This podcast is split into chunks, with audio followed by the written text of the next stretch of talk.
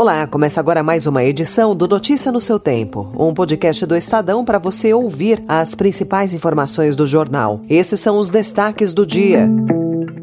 Estamos todos no mesmo barco e precisamos trabalhar para evitar tempestades e conduzi-lo a um porto seguro. Barroso assume presidência do STF, manda recado ao Congresso e diz que não há poderes hegemônicos. Centrais articulam autorregulação de contribuição sindical e Procuradoria vai investigar a participação do Banco do Brasil na escravidão.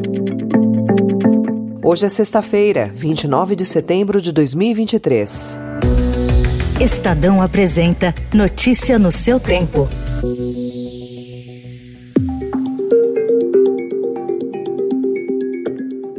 A vida na democracia é a convivência civilizada dos que pensam diferente. E quem pensa diferente de mim não é meu inimigo, mas meu parceiro na construção de uma sociedade aberta, plural e democrática. O ministro Luiz Roberto Barroso assumiu ontem a presidência do Supremo Tribunal Federal com um discurso que indicou as diretrizes que devem nortear a atuação dele nos próximos dois anos. Barroso afirmou que a corte deve ter autocontenção e diálogo com os poderes e a sociedade. A afirmação foi feita diretamente aos presidentes do Senado e do Congresso, Rodrigo Pacheco, e da Câmara, Arthur Lira. O momento é de forte tensão entre legislativo e judiciário. Na quarta-feira, o Senado aprovou o projeto de lei que estabelece o marco temporal para a demarcação de terras indígenas, contrariando decisão do Supremo. Já na Câmara, tramita uma proposta que permite ao Congresso derrubar decisões do STF. Em seu discurso, Barroso também elogiou militares que não sucumbiram ao golpismo. A posse foi acompanhada também pelo presidente Lula e teve a presença de Maria Bethânia, que cantou o hino nacional no início da sessão solene o sol da liberdade em raios fugidos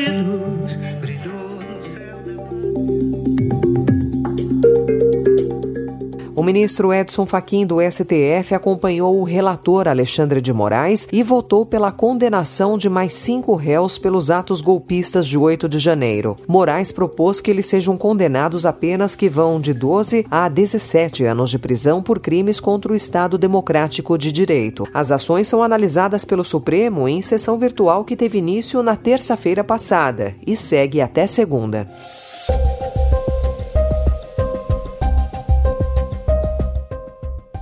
As seis maiores centrais sindicais do país, CUT, Força Sindical, UGT, CTB, CSB e Nova Central, elaboraram proposta de autorregulação de uma nova contribuição sindical em meio à repercussão negativa que ganhou o tema, após o STF permitir a cobrança de trabalhadores não sindicalizados, em decisão do último dia 12. Por alcançar também os não filiados a sindicatos, a medida tem sido vista como uma volta do imposto sindical, embora haja haja diferenças. A ideia das centrais é juntar em uma única taxa a contribuição assistencial liberada pelo Supremo e a confederativa, hoje só desembolsada por sindicalizados. A Petrobras não deve mexer nos preços dos combustíveis no momento, mas avalia de perto o movimento do mercado para não perder a rentabilidade. De acordo com o presidente da estatal, Jean Paul Prates, os reajustes virão se o patamar de preço do petróleo for consolidado, como ocorreu no último aumento de 16 de agosto. Para ele, se a commodity atingir 100 dólares, como está sendo previsto para outubro, será uma barreira psicológica importante.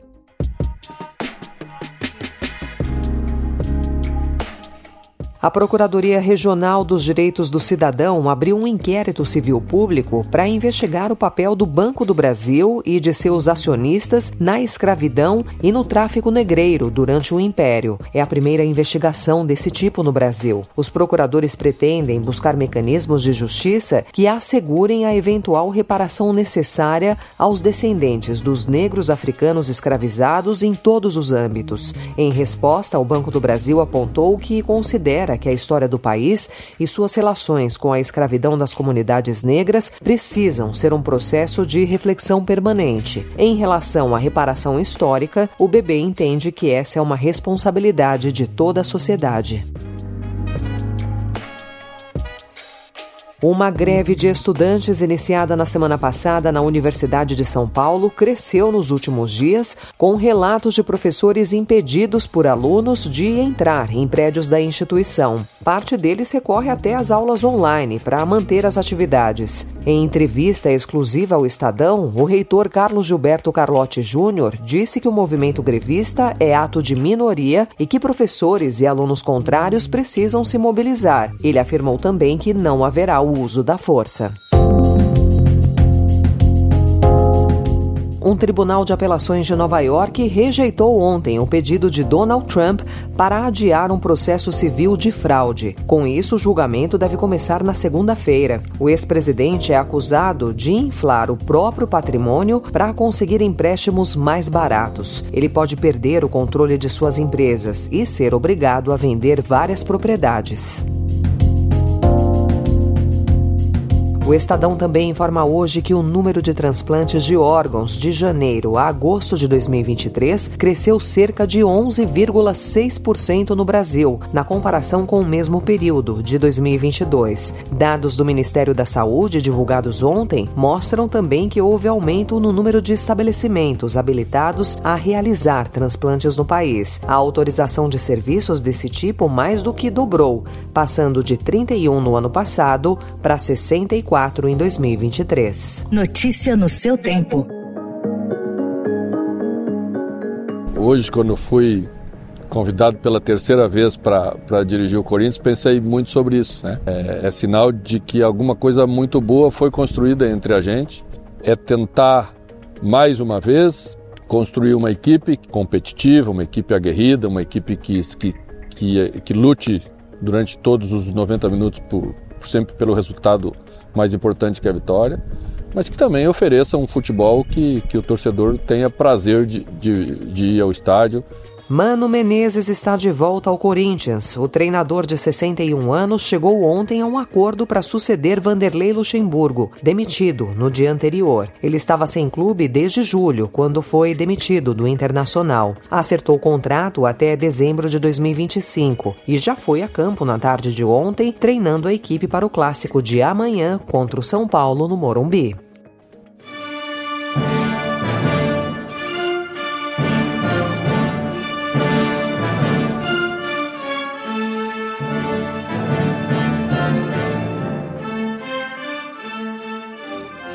A temporada 2024 da Orquestra Sinfônica do Estado de São Paulo será mais enxuta e diversa. Comemorando seus 70 anos, a USESP toca cinco semanas a menos e abre espaço considerável para as compositoras. A nova programação, anunciada ontem, contempla tradição e contemporaneidade. Essa foi mais uma edição do Notícia do Seu Tempo, com apresentação e roteiro de Alessandra Romano, produção e finalização de Felipe Caldo. O editor de núcleo de áudio é Manuel Bonfim. Obrigada pela sua escuta até aqui e um excelente fim de semana. Você ouviu Notícia no Seu Tempo.